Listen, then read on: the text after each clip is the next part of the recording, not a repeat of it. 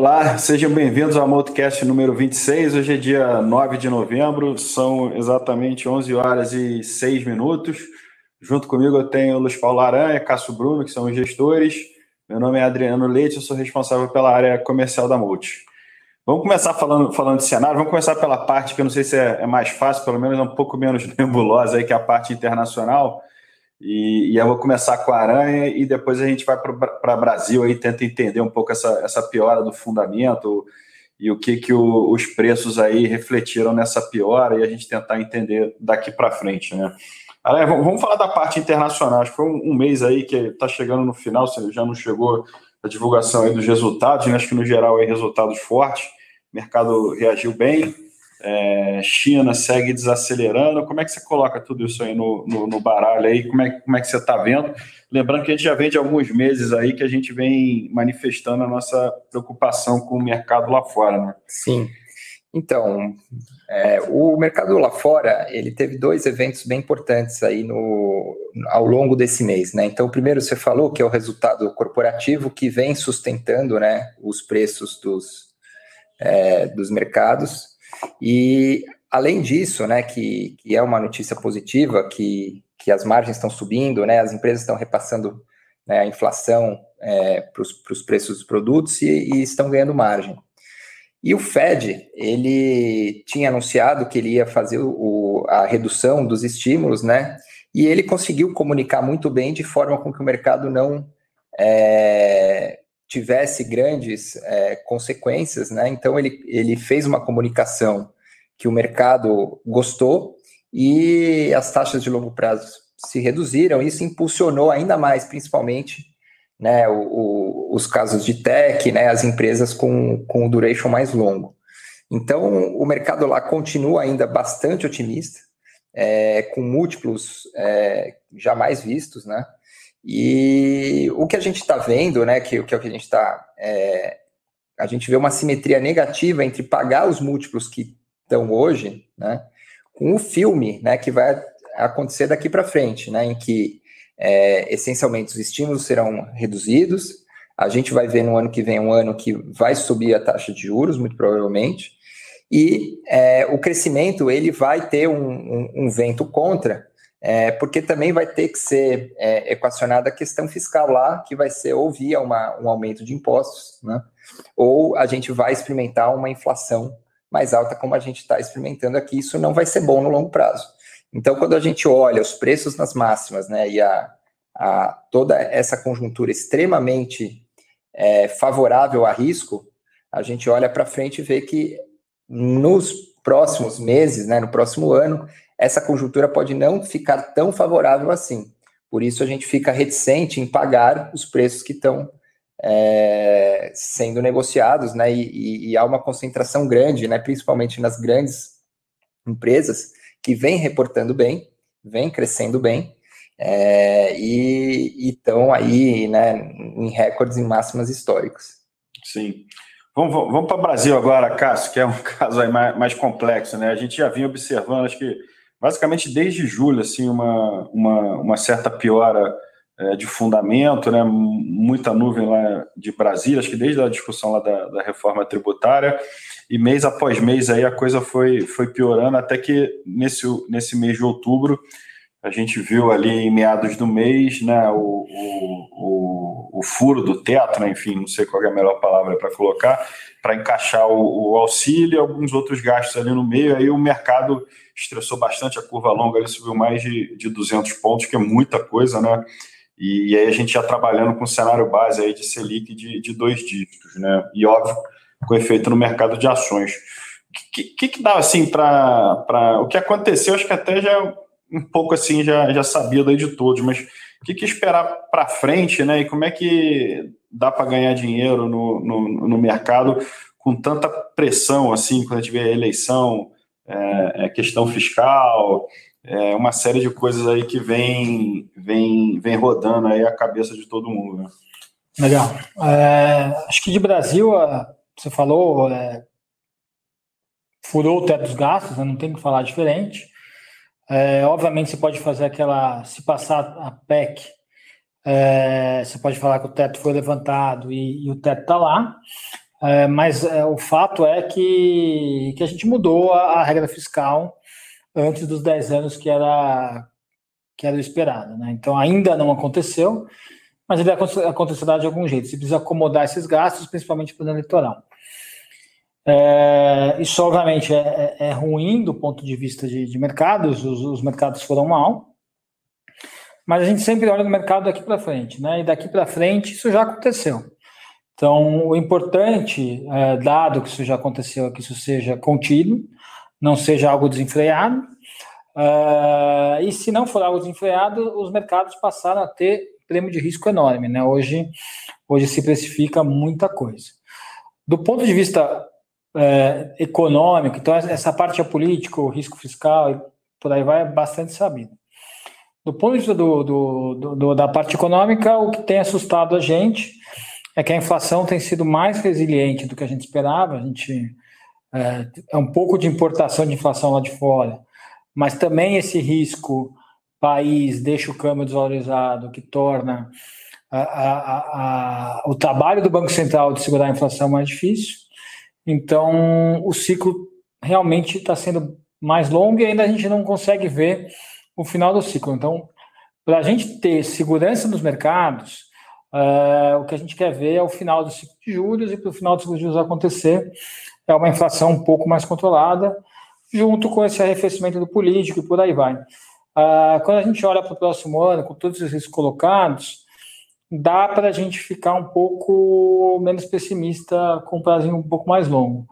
Então, no prazo, no prazo curto, obviamente, as coisas estão tão complicadas. Só, só para explorar um pouco o que está precificado hoje em dia. Então, já, já caiu a ficha de que furou o teto, de que a gente vai ter juros de dois dígitos, né? E a gente vê um, um, um debate muito grande se está barato ou, ou não está barato. E, e o, o, o que, que, eventualmente aconteceria para você ter uma segunda rodada de, de pior assim estrutural na, na, cabeça de vocês? Acho que uh, uh, tem do, uh, dois pontos principais, né? Acho que a inflação continua alta e acelerando, então você desancorar a inflação efetivamente parece menos provável com o Banco Central independente. a segunda parte é, é todo esse caos político é, continuar, continuar indefinidamente. Não baixar a temperatura. Não baixar a temperatura, você entra para um ano eleitoral também com um cenário de, de caudas, então o Lula barra PT, ou quem quer que seja, no, no, no espectro da esquerda, com um discurso bem populista e, quem, e o Bolsonaro continuar no caminho populista também é ruim. E a terceira via não crescer de, de nenhuma maneira. Então, isso, isso é da parte negativa. Agora, quando a gente olha, você teria que ir para um caminho uh, bastante ruim de, de país. Pode ser que aconteça? Pode ser. Tem, tem um componente grande de preço já incorporando nisso. Então, quando você coloca juros a 12, é, se a inflação do foco for efetivamente o 5, ou que seja 6, o que quer que seja, é, não, é, não acelerar para algo como 10 de novo, nós estamos falando de um juro real de 6, né? Um juro real 6 é muita coisa. Muito contracionista, não é pouco contracionista. E a gente precisa que isso aconteça. Você precisa ter um pouco de contação econômica para que você segure a inflação. Mas na nossa cabeça, a, a variável principal para segurar a inflação hoje é o câmbio.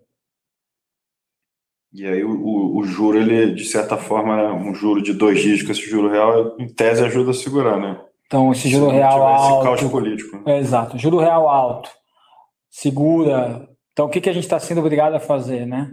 Então, caos político, problema fiscal, problema fiscal, câmbio desvalorizado, câmbio desvalorizado, juro alto. Uhum. Se você tiver algum tipo de solução na raiz do problema, é, você entra na dinâmica oposta, né? Que é o câmbio valoriza um pouco, o câmbio valoriza a inflação mais baixa, inflação mais baixa, menos, menos juro, uh, e por aí vai. O câmbio valoriza mais porque pessoas voltam a ganhar dinheiro no Brasil, uhum. e aí a gente entra num ciclo benéfico, né? Uhum. Isso tudo depende de, um, de você re, resolver o fiscal e ter clareza de, de um não populismo, né? Tá, legal. Vamos, vamos agora voltar com a Aranha aqui, a gente vai falar, dado esse cenário aí, o que, que, que ele está vendo de, de oportunidade, o que, que eventualmente é barato, o que, que é um barato que não necessariamente é uma oportunidade.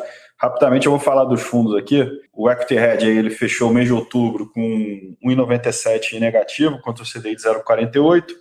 No ano ele fechou aí CDI, né, 3,04 contra 3, em 12 meses 4,20 contra um CDI aí de 3,34.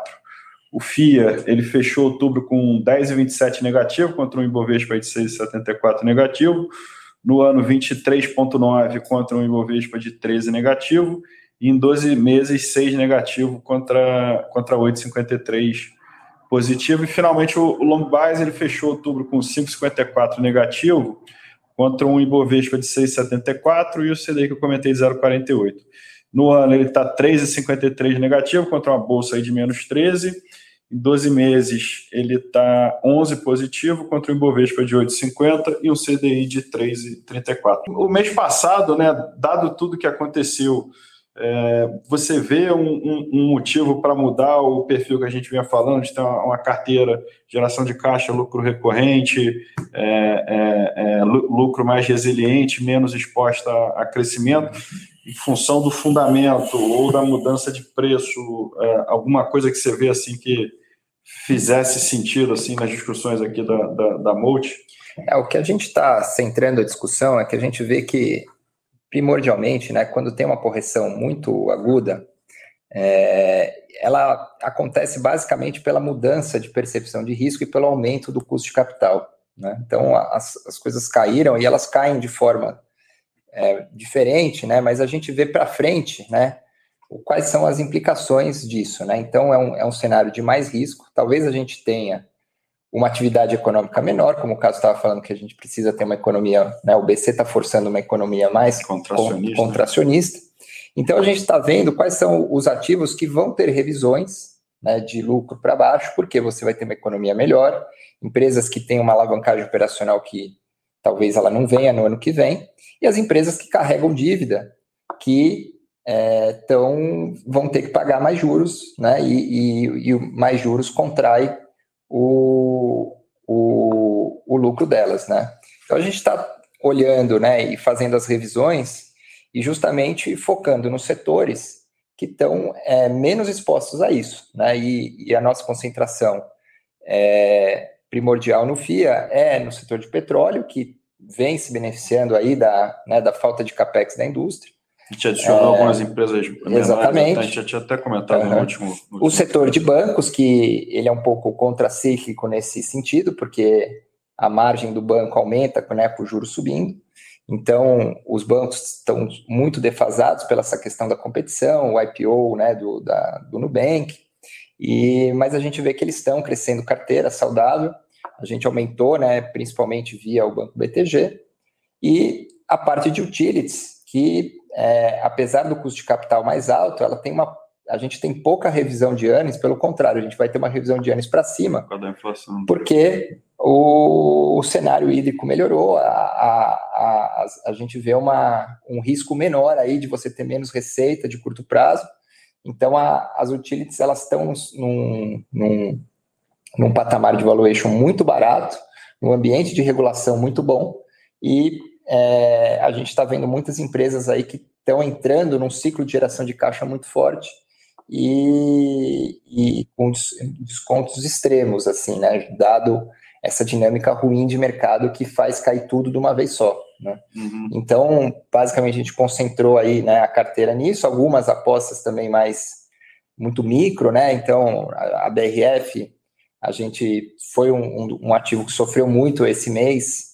A gente vê que é, tá ficando barata, os inputs estão começando a ceder, né? Ela sofreu muito com o aumento do milho, a quebra de safra né, da, da safrinha. Agora, é, no ano que vem, a gente vê que tem uma perspectiva bem melhor para grãos e é, a demanda por proteína continua super robusta. Então, é, a gente vê é, caso a caso, né? Quais são as empresas que deveriam ter alguma revisão para baixo e quais que não têm um balanço forte que é, vão é, ser mais prejudicadas num ambiente mais hostil de juro mais alto. Né? Uhum. Né? E nisso a gente é, foi mexendo a carteira para alguma lembrança ali de 2015, 2016, que acho que é outra coisa, pelo menos, que eu ouço bastante, assim, que você vê, houve juro dois dias, você já remete aquela época. É, é, é uma questão muito diferente, né? Porque, primeiro, as empresas estão muito bem, né? As empresas lá no, no naquele ciclo, as empresas estavam muito alavancadas, a população estava muito alavancada, é, e houve uma desalavancagem muito forte da economia, com uma quebra de confiança muito grande. Aqui houve uma quebra de confiança, mas no final do ciclo eleitoral. Uhum. Então, apesar dessa quebra de confiança no governo, ela é de curto prazo. Uhum. Né? A gente pode renovar essa quebra de confiança se a, a eleição for ruim, mas ela pode é, ter a, a, esperança renovada. E o ponto de melhora ele é muito fácil, que é o que é aquele ciclo virtuoso, né? Aumenta a confiança na economia, a gente não está precisando aqui fazer uma revolução na, no governo para mudar a, a, direção do déficit. O déficit ele, ele é relativamente, relativamente contido. Uhum. A gente precisa mais de confiança para você conseguir é, voltar o câmbio num patamar, reduzir a inflação. A gente vê o final do pico de, de ciclo de juros e aí a, a melhora é muito rápida. Por isso que justifica a gente estar tá comprado nas, nos ativos baratos, nos ativos que a gente considera são bons porque a reprecificação é muito rápida, né? principalmente num produto né, em que o nosso objetivo é de longo prazo, a gente vê que o, os fundamentos eles são muito bons é, para o longo prazo. Uhum. Agora, a percepção de risco ela mudou de forma justificada, né? Só que a gente vê que isso tem um prazo curto para isso mudar. E quando mudar, a mudança ela é muito grande. Então, os ativos podem voltar a crescer é, e, e, e, o custo de capital cair de forma significativa, mesmo a gente operando com prêmio em relação lá fora, né? Se a gente uhum. for ver o que o Cássio mencionou, se a gente considera uma inflação de 5, 6, que já é uma inflação acima do que o mercado tem, ainda estamos um juro real muito alto, contra um juro real negativo muito alto do mundo inteiro. Sim. Então, a gente vê que entra, se, se você tem uma eleição que passa essa preocupação de você estourar todo o fiscal e você ir numa direção muito errada, a recuperação dos ativos pode ser muito violenta uhum. e de uhum. forma muito rápida. Sim. E Cássio, vamos agora pegar um pouco aí o, o top-down, né, de, de cima para baixo aí, pegar o, o long bias aí como parâmetro, aí você pode comentar também um pouquinho do equity hedge. No, no, no último podcast a gente comentou, né, que a gente estava é, com, a gente veio os últimos meses aí com a exposição direcional baixa, né? A gente até operou bem aí essa, essa, essa virada de ciclo. Ao mesmo tempo, a gente já estava falando que o ciclo aqui no Brasil estava avançando que já começava a flertar eventualmente aí para ficar um pouquinho mais construtivo assim na, na forma de trabalhar o, o direcional. Isso se aplicou aí no, no mês passado ou, ou, em função dessa piora que eu acho que não estava muito no radar assim da magnitude? Mudou alguma coisa aí do, do teu prognóstico aí para frente? Não, isso a gente, do mês passado para esse mês, a gente entendeu que muita, muito do risco foi colocado no mercado.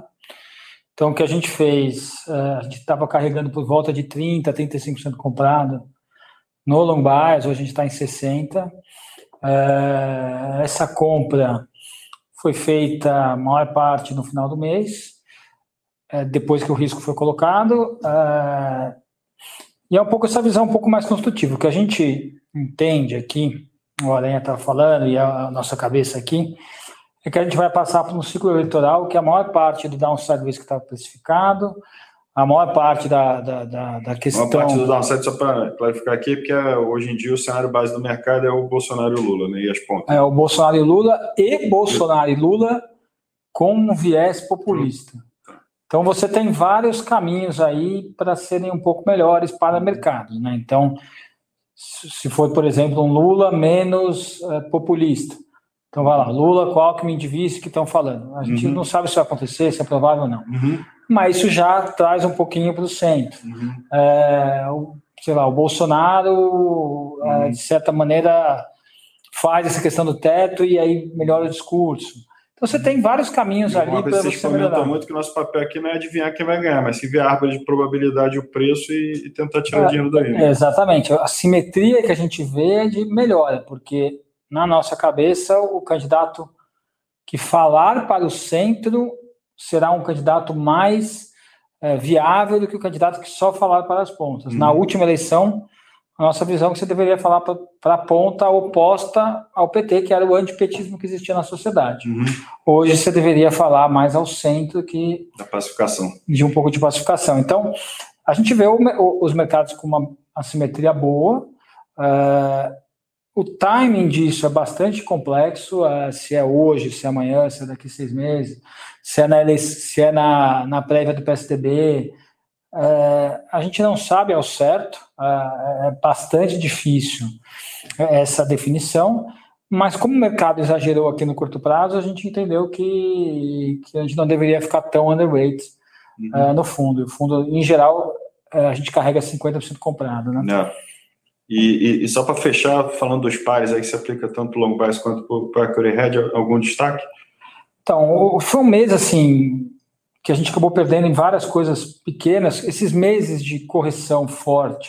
De racionalidade. De, né? de um pouco mais de racionalidade, são, são meses mais difíceis de perder em vários setores.